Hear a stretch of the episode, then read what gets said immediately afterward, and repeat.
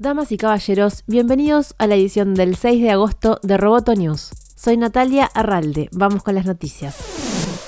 Esta semana se realizó uno de los eventos más importantes de inteligencia artificial y medicina, el simposio AMI, patrocinado por el Centro de Stanford para la Inteligencia Artificial en Medicina e Imágenes. Se presentaron avances del aprendizaje automático y la inteligencia artificial en todas las áreas de la medicina. En diversos paneles se expusieron las últimas investigaciones sobre el papel de la inteligencia artificial en la excelencia diagnóstica, la equidad, el impacto social y la implementación clínica. La Mesa de Política y Regulación de la Inteligencia Artificial discutió sobre beneficios y riesgos de las aplicaciones en la atención médica. El director de políticas de inteligencia artificial de Stanford High, Russell Wald, destacó la relevancia de impulsar la investigación académica en esta materia.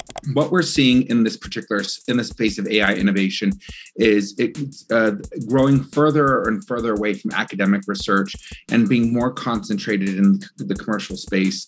And a big reason for this is twofold, well, threefold to be uh, accurate. First is access to the uh, the necessary compute power, and second is access to appropriate data sets to be able to do that. The third is salaries, which we know uh, it will always remain an issue within the commercial industry space, and that is not much we can do on that. Um, we hope mission will keep people uh, uh, engaged in academic research. El simposio se llevó a cabo en conjunto con la cumbre Bold Air organizada por Stanford Radiology, que convocó a oradores en bioética, derecho, regulación, grupos de la industria y seguridad del paciente y privacidad de datos para abordar los últimos desafíos éticos y legales relacionados con la inteligencia artificial en radiología. El evento fue gratuito y abierto y en los próximos días estará disponible en el canal de YouTube de Stanford Amy. Los organizadores destacaron que el objetivo es acortar brechas y hacer que la mejor ciencia sea accesible a una amplia audiencia.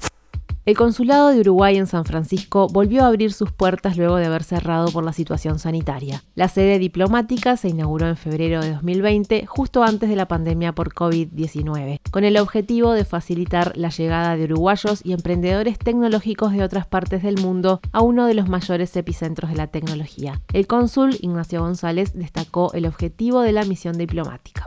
Tenemos la gran oportunidad de ponerle al nombre de Uruguay la palabra tecnología al lado. Otra de las líneas de trabajo del nuevo consulado es la educación y el intercambio de docentes y estudiantes entre universidades uruguayas y las instaladas en Silicon Valley.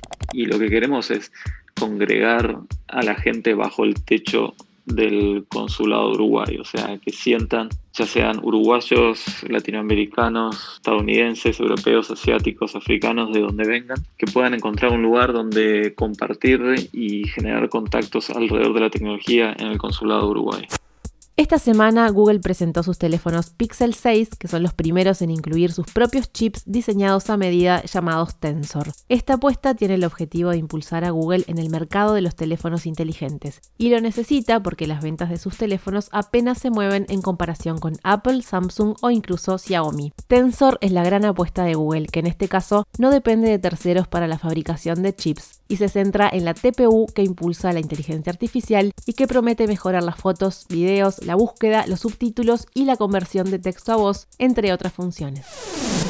Roboto News es parte de Dovcast. Te invitamos a seguirnos en www.amenazaroboto.com, arroba amenazaroboto y facebook.com barra amenazaroboto.